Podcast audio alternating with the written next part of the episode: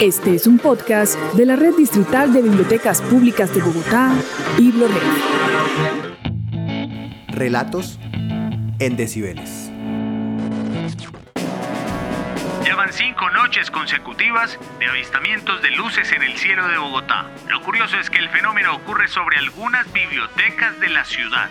Los ciudadanos están consternados con este hecho. Algunos afirman incluso que esta es la prueba fehaciente de que no estamos solos en el universo. ¿Será acaso este el primer contacto del ser humano con una raza extraterrestre? La ampliación de estas y otras noticias en nuestra emisión central. Seguiremos informando. En ese momento, Roma apagó la radio, tomó su libro de 20.000 leguas de viaje submarino y salió de su cama. Como si huyera de alguien o de algo, corrió a la habitación de sus padres, quienes no entendieron su algarabía. Ella se metió debajo de las cobijas, se cubrió completamente y respiró hondo. Su madre y su padre se miraban atónitos, sin saber muy bien qué estaba pasando. Y antes de que pudieran abrir la boca, su hija los interrumpió. Los viajeros llegaron, se los dije, se los dije. ¿Recuerdan que hace más de un año lo soñé? Sus padres, entre dormidos, seguían inmóviles. Roma era así, expansiva, enérgica, un huracán que en menos de cinco minutos podía hacer y decir las cosas más alocadas. Y antes de que pudieran decir o preguntar algo, Roma salió de las cobijas, saltó de la cama y con un tono entusiasta le dijo a sus padres. Lo mejor es que sigan durmiendo. En un rato regreso. Llevaré el libro que me prestaron en la biblioteca. Sus padres no lo sabían, pero Roma tenía razón. Aterrizaron al frente de la biblioteca de su barrio a la vista de todos. De la nave descendieron dos criaturas. Tenían trajes luminosos, ojos gigantes, cabezas enormes y ovaladas con una capa roja y otro sin capa. Ellos, en vez de caminar, levitaban y así subieron rápidamente las escaleras hasta llegar a la biblioteca. Roma abrazó su libro y quedó congelada al ver esto. No puedo creer que esto esté pasando. En la biblioteca, Amara, una de las bibliotecarias que iniciaba su turno muy temprano, estaba abriendo la biblioteca. Se alegró al sentir la presencia de nuevos usuarios iniciando el día. Los miró y los saludó. Buenos días, bienvenidos. Esos disfraces están geniales. Uno de ellos, que tenía una capa y color más verde en su piel que el otro, comenzó a hacer sonidos. Amara intentó entender aquel extraño ser, pero no lo conseguía. Orión, tranquilo, ya hablamos con ella. Cálmate, Orión. No, no, no, no les entiendo en qué puedo ayudarles. Tengo que entregar este libro. Lo saqué hace unos días de préstamo. Ah, entiendo. Déjeme ver. Bueno, pero, pero este libro, este libro lo hemos estado buscando por mucho tiempo. porque ¿Por qué lo trae hasta ahora?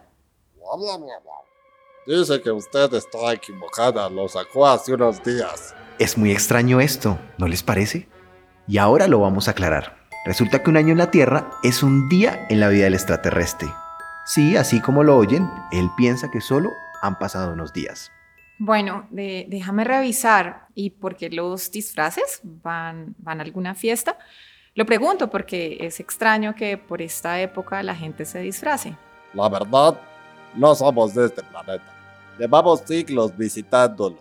Hemos visitado todos los países, todas las ciudades del mundo. Usualmente usamos otros disfraces para que no se asusten. Sí, es cierto. Bogotá es como un segundo hogar para nosotros. Pero últimamente los sistemas miméticos de la nave nodriza han fallado. Y por eso no hemos podido pasar desapercibidos los últimos días. Perdón si la asustamos. Este parque que están hablando. Señor Mirf, Mirfak, ¿verdad? Bueno, debe pagar una multa. Este libro, este libro está cargado en nuestro sistema hace, hace 20 años. Yo le doy toda la información para que pueda pagar su multa y pueda acceder de nuevo a los servicios de la red. Pero recuerde, puede llevar los libros máximo por 20 días y renovar su préstamo llamando o a través de la página web o viene aquí a la biblioteca y yo lo atiendo. Amara aún no se da cuenta de que son seres de otro planeta. En realidad piensa que son dos personas disfrazadas. Amara, son ellos, son ellos. Afuera está la nave, ¿no la viste? Roma, ¿de qué estás hablando? No, ellos vienen a entregar un libro. Amara comienza a reaccionar. Hola. Soy Mirfax. Y él es Orión, de la constelación Perseo. Creo que así la llaman ustedes. ¿Qué? No, no, no, no, no, no, no, esto no puede ser. Roma, ¿en serio? ¿En serio son reales? ¿No es mentira? Amara, al fin, entró en razón. ¿Vienen a invadir nuestro planeta? Porque tienen un libro de la biblioteca que se perdió hace casi 20 años. ¿Quiénes son ustedes? Ya te habíamos dicho, somos Mirfac y Orión. Tenemos que irnos, como dice Orión. No podemos esperar y responder tus preguntas. Pero podemos llevar un libro más. Ustedes... ¿Qué?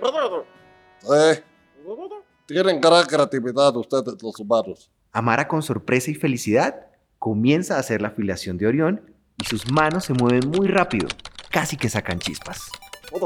Orión dice que queremos llevar el libro que tiene la niña en la mano. Amara, sí, sí, sí. Yo ya lo tenía que devolver. Deja que se lo lleven. Yo sé que les va a gustar. Señor Orión, señor Mirfak, siempre había creído que en otros planetas había seres como ustedes. Gracias por venir. Gracias porque nunca había perdido la fe en esta idea. Mientras todo esto pasaba, perdón, en la biblioteca, las personas alrededor de ella estaban impactadas con las luces de la nave. Orión, cálmate. Es hora de irnos. No podemos esperar más. Amara, agradecemos tu ayuda. Tendremos en cuenta el tiempo de entrega. Y ya hemos pagado nuestra multa. Gracias a ustedes. Siempre, siempre los recordaré. Yo también. Hasta pronto, señor Mirfak. Hasta pronto, señor Orión. Pero Orión susurró. Sí, Orión. Eso es lo que todos creen.